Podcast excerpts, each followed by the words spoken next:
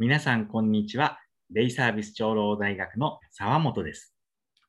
こんばんは、えーリハビリ研究所福島富夫です。よろしくお願いします。よろしくお願いします。えー福島さん、あのー先日ですね、デイサービス長老大学の方に、リハ研、高知県リハビリテーション研究会からの、その、オンライン勉強会のチラシが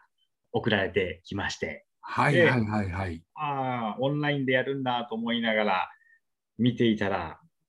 なんとその年間を通した、えー勉強会の計画のですね、えー最後、第5回、3月開催のところの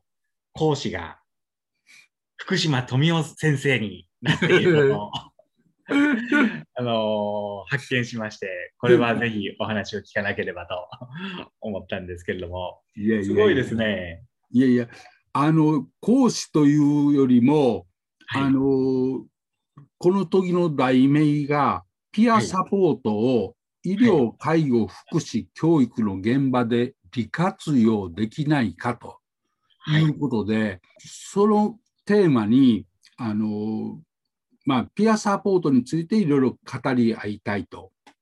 で、私がそのリハ研の中で、あの、ピアサポートを考える委員会の委員長をしてるもんで、はいえーぜひともその、こうしたら一度やってみたいということで、まあ、企画とお担当しようということでやるようになってます。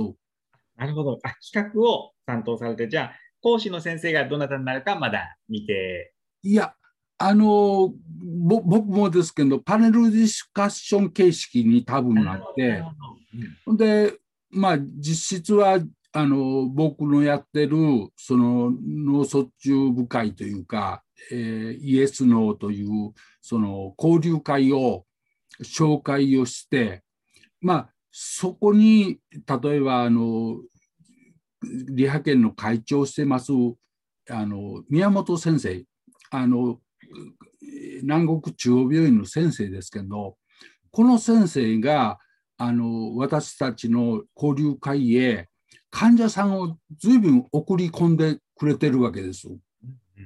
でその送り込んでくれてるのはそのまあその成果が割とこう見えてきていると。ほんで来てる方が喜んでやっぱり変わっていってるということで、はい。えーずすごいこうなんていうか効果を感じてもらえてるということで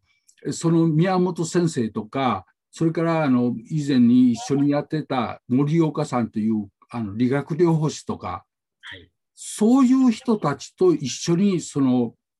話し合いをしようかなと。なるほど。うん、で結局どういうふうに利活用ができるっていうような話をお互いにしていきたいと。うんうん、だからあのピアサポートをしていくったらそのそれをどう支援したらいいのかっていうふうに一般の一般というかその、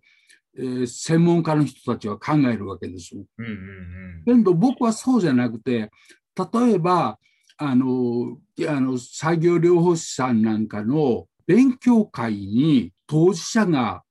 関わることによって随分あの地域を知れるんじゃないかとかそれからその例えばデイサービスのなんかでもやること仕事をする喜びをゲあのその交流会の人たちを知ることによって仕事の面白さが分かってくるといううんうんそういう面もいくつも見えるんですよね。だから単にその人たちを支援するじゃなくてその人たちをと交流することによって前に面白さを見つけたりその利活用したりうんえー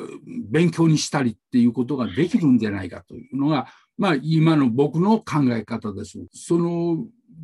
当事者だからこそ、うーうん、話できる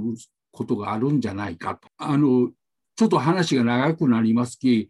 次の時にあの当事者の視点を変えることについてちょっとお話を次回はしたいと思います。楽しみにしています。はい。よろしくお願いします。お願いします。ありがとうございました。ありがとうございました。